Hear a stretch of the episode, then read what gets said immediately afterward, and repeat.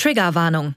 In dieser Folge werden Gewalttaten an jungen Frauen und Männern beschrieben, die im Netz gepostet wurden. Die Ausführungen können verstörend wirken. Willkommen zu einer neuen Folge von Digital Crime, dem Podcast zu Cyberkriminalität und Cybersicherheit. In dieser Staffel sprechen wir über die größten Datenverbrechen unserer Zeit und über die noch so kleine Sicherheitslücke, die jedem von uns zum Verhängnis werden kann. Ich bin Mac und heute geht es um viel Gold, teure Autos und ums Protzen auf den sozialen Medien. Doch dabei geht es nicht um Sportlerinnen, Künstlerinnen oder Influencerinnen. Hinter den Posts stecken Kriminelle, Drogenbosse und sogar Mörderinnen. Die Inhalte? Irgendwo zwischen Selbstinszenierung und brutalster Gewalt. Auf TikTok erreichen sie sogar ein Millionenpublikum. Bekannt wurden die Posts unter der Bezeichnung Kartell TikTok.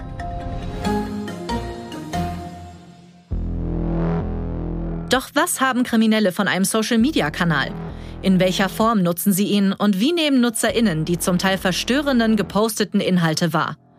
Das erklären uns die Journalistinnen Julia Jaroszewski und Sonja Peter Andal.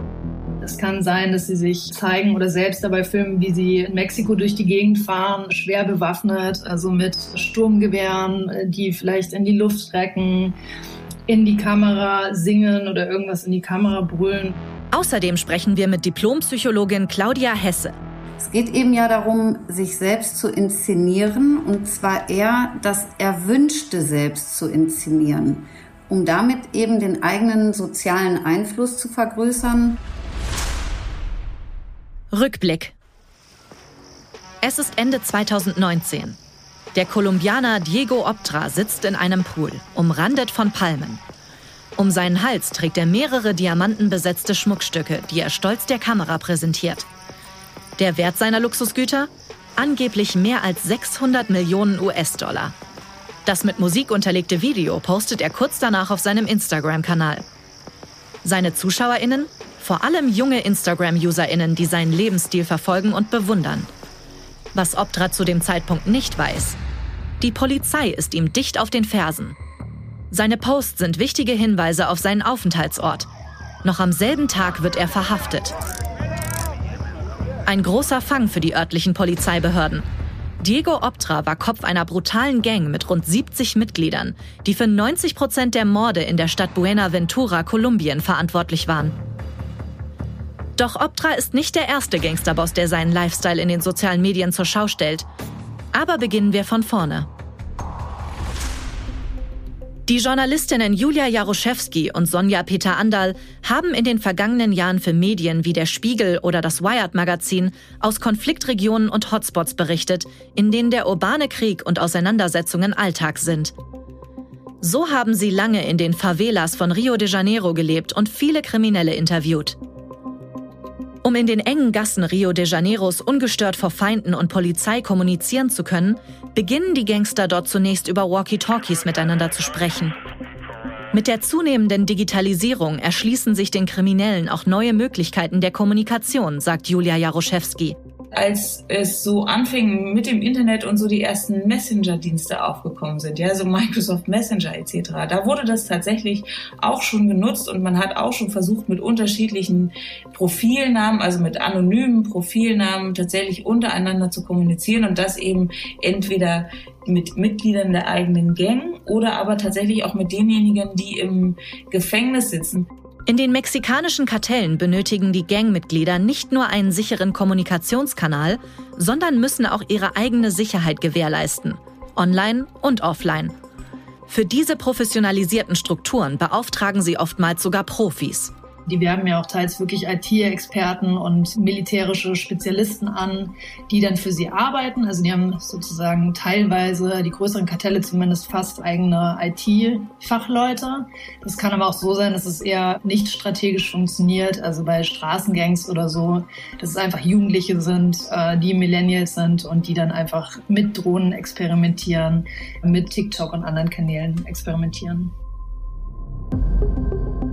Doch das Internet wird nicht nur als Kommunikationskanal genutzt, sondern immer mehr auch als Bühne zur Selbstdarstellung.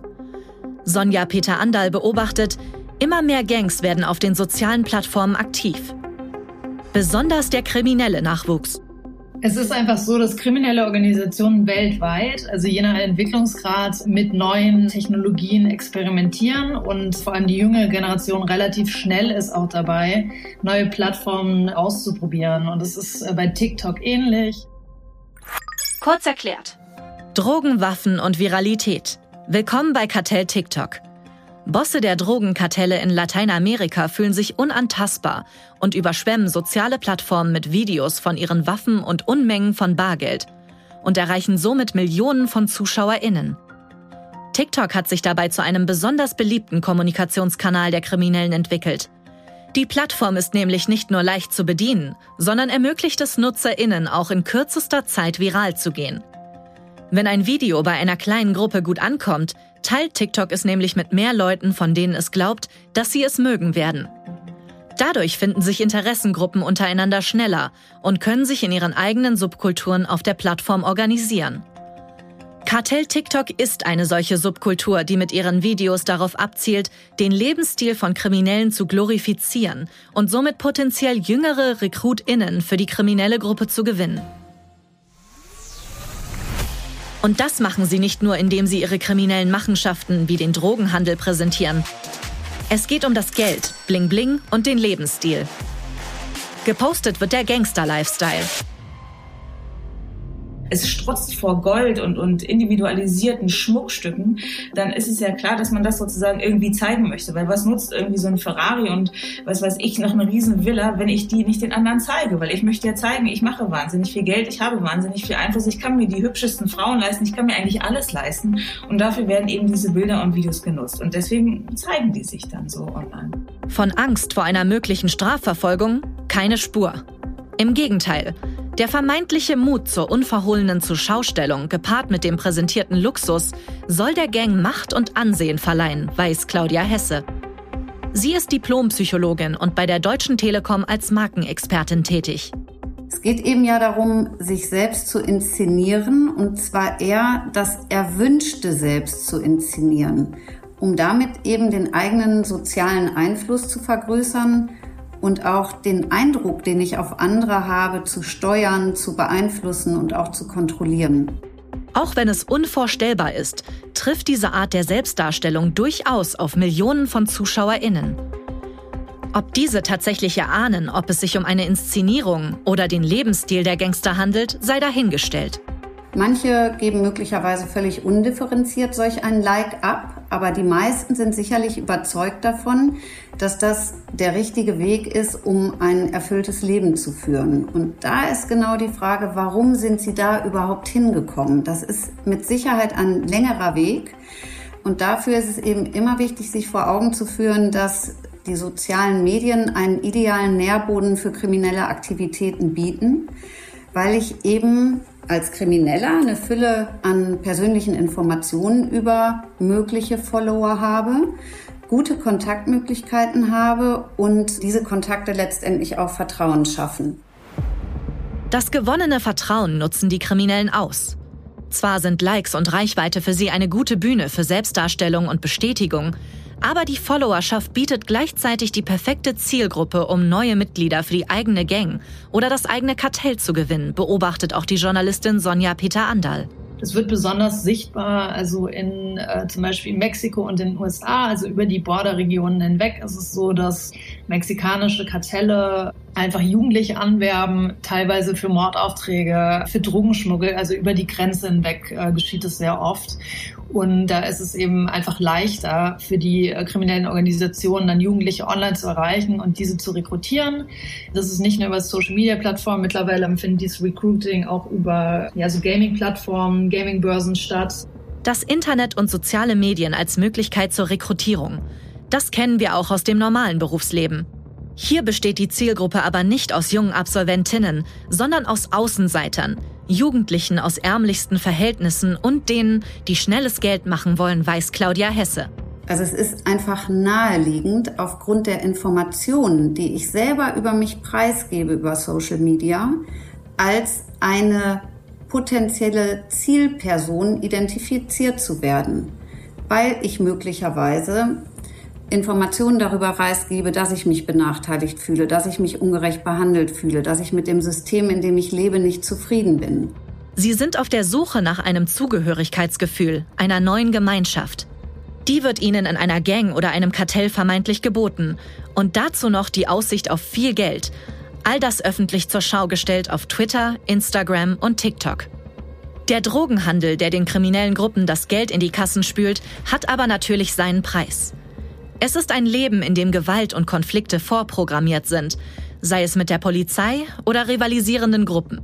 Es kann sein, dass sie sich zeigen oder selbst dabei filmen, wie sie in Mexiko durch die Gegend fahren, schwer bewaffnet, also mit Sturmgewehren, die vielleicht in die Luft strecken, in die Kamera singen oder irgendwas in die Kamera brüllen. Doch die Waffen werden nicht nur zur Schau gestellt. Julia Jaroszewski und Sonja Peter Andal werden auf grausame Inhalte aufmerksam. Vor laufender Kamera kommt es zu Straftaten und sogar Morden. Da gab es sehr, sehr viele Fälle, wo junge Frauen, aber auch junge Männer von Gangmitgliedern erschossen werden, bedroht werden, gefoltert werden. Da werden diese ganzen Dialoge vorher aufgenommen. Dann sieht man eben, wie diese Menschen ihre eigenen Gräber schaufeln müssen und immer noch hoffen, dass sie noch überleben werden, müssen dann aber trotz alledem quasi ihrem Tod irgendwie ins Auge schauen. Social-Media-Plattformen als weltweit öffentliche Schauplätze für Folter, Mord und Totschlag. Die Posts sollen Polizei und rivalisierenden Gruppen zeigen, wer hier die Macht hat. Auf grausamste Weise. Es ist unvorstellbar, bei dieser Brutalität von Likes und FollowerInnen zu sprechen. Doch ZuschauerInnen werden schnell von harmlosen Protzereien der Kriminellen zu grausamen Gewaltdarstellungen geleitet. Grund dafür ist die Struktur der sozialen Medien. Das ist das Gefährliche daran, dass natürlich die Algorithmen genau meine Vorlieben auch erkennen und dann die Informationen eben nicht mehr neutral und unendlich auf mich einfließen, sondern kanalisiert und dann eben auch in eine bestimmte Richtung gehen können. Und je mehr Informationen ich denn dann auch konsumiere, die in eine bestimmte Richtung gehen, umso mehr verengt sich dieser Kanal oder dieser Tunnel auch. So werden die UserInnen den Kriminellen direkt in die Arme getrieben. Ein Problem, welches Julia Jaroszewski und Sonja Peter Andal nicht nur in Südamerika, sondern auch in Europa beobachtet haben. In Großbritannien ist es eben so, äh, dass es diese Drill-Rap-Music-Scene äh, gibt, äh, das heißt besonders harter Gangster-Rap. Da sind teilweise die Protagonisten dieser Szene, Protagonistinnen und ihre Fans selbst in verschiedene Straßengangs involviert. Und die posten dann teilweise auf TikTok solche Gewaltrankings. Also da wird dann aufgeführt, wie viele Morde ein Gangmitglied schon begangen hat, garniert mit Emojis, die dann anzeigen, ob derjenige seine Opfer erschossen hat, mit dem Messer erstochen hat oder teils angefahren, überfahren hat. Morde als Statussymbol und Emojis für die FollowerInnen. Eine unglaubliche Vorstellung und trotzdem Realität auf den Plattformen. Und wenn du jetzt denkst, Davon ist Deutschland noch weit entfernt. Weit gefehlt. Immerhin landet der Content weltweit auf den Newsfeeds und damit auch hier. Und auch die Clankriminalität nimmt nicht nur auf der Straße zu. Auch online wird sie immer sichtbarer. Die jüngere Generation der Clans ist auf jeden Fall auch aktiv auf den jüngeren Plattformen. Wir hatten uns das mal angeschaut für Snapchat. Da gab es auch so Auseinandersetzungen, die dann tatsächlich auch Gewalt auf der Straße nach sich gezogen haben. Und YouTube-Videos, Instagram ist da auch sehr verbreitet. Also ich spreche jetzt, wie gesagt, von den jüngeren Generationen. Fakt ist, die Kriminalität findet zwar offline statt, egal ob in Südamerika, Großbritannien oder Berlin, erlangt aber durch die sozialen Medien eine weltweite Zielgruppe. Ein Problem, das auch die Plattformen nach anhaltendem öffentlichen Druck angehen. Kurz erklärt. Social-Media-Plattformen wie TikTok haben bereits auf das Problem reagiert und verbieten längst die Darstellung von Waffen, Symbolen, die auf kriminelle Organisationen hinweisen oder Gewaltverherrlichung. So hat TikTok alleine im ersten Quartal 2022 über 7,3 Millionen Clips entfernt, die Gewalt zeigen oder Gewalt verherrlichen. Außerdem hat die Plattform Kartell TikTok den Kampf angesagt. Mittlerweile ist unter dem Hashtag kein Inhalt mehr zu finden. Jedoch ist nicht auszuschließen, dass die Kartelle andere Wege und Bezeichnungen finden, um ihre Zielgruppe weiterhin anzusprechen. Es gibt Algorithmen und künstliche Intelligenzen, die verbotene Inhalte aufspüren oder Community ManagerInnen, die gemeldete Inhalte kontrollieren. Doch so einfach ist das Durchsetzen dieser Regeln oft nicht. Das wissen auch die Kriminellen und verändern ihren Content, verrät uns Julia Jaroszewski. Also auch wenn früher sehr, sehr viel Waffen und eben auch Morde und Folter gezeigt wurden oder eben tatsächlich, wenn Menschen äh, zerschnitten werden, ja, Körperteile abgetrennt werden etc. Also sehr, sehr blutige Bilder und schockierende Bilder, dann werden die heute halt so ein bisschen bearbeitet. Äh, was heißt ein bisschen, ja? Also wenn da Menschen stehen mit Waffen, dann wird halt ein Smiley draufgepackt, dann werden Worte draufgepackt, dann werden da Sticker draufgepackt. Das geht ja alles ganz einfach zu bearbeiten heutzutage. Perfide Methoden, die die Gangster schützen und den Algorithmus austricksen. Viel schlimmer noch, die Kriminellen nutzen das grausame Verlangen der FollowerInnen aus, um Interaktionen unter den Posts zu fördern. Mordvideos auf Anfrage. Diese Videos, die tatsächlich live gestreamt wurden auf Instagram, werden dann auf TikTok abgeschnitten, bevor sozusagen die Kugel den Kopf trifft, ja. Das heißt, der Mord an sich ist dann im Endeffekt nicht mehr sichtbar, aber die entsprechenden Nutzer schreiben dann drunter, wenn ihr dieses Video haben wollt, dann schickt mir eine PM, schickt mir eine Nachricht oder folgt mir. Ja, was dazu führt, dass die Nutzer dann Aufmerksamkeit, Follower und Likes bekommen. Für Claudia Hesse ist das eine große Gefahr. Denn so viel Gewalt geht nicht spurlos an den ZuschauerInnen vorbei. Also letztendlich vermittelt man ja ein Bild und damit eine gewisse Spannung bei der entsprechenden Zielgruppe, die sehr wohl weiß, was auch ohne den Smiley oder die Verpixelung passiert. Häufig sind es ja Menschen, die letztendlich eher frustriert sind, die dieses Gefühl von Solidarität im Leben nicht haben, die sich möglicherweise auch langweilen, die viel Zeit alleine verbringen und die versuchen durch solche Inhalte ihr Leben, es klingt jetzt sehr absurd, aber zu bereichern. Bereichern deshalb, weil Spannung, Brisanz und in gewisser Weise Attraktivität durch die dargestellte Dominanz und Macht demonstriert wird. Und je mehr ich von diesen Inhalten konsumiere, umso mehr stumpfe ich auch ab. Doch nicht nur die FollowerInnen schauen zu. Auch die Behörden nutzen soziale Medien für ihre Recherchen, um Gangs, Kartellen und Clans das Handwerk zu legen. So einfach wie in unserem Fall des Kolumbianers Diego Optra, der durch seine Posts die Polizei praktisch erst zu sich führte, geht es natürlich nicht immer zu.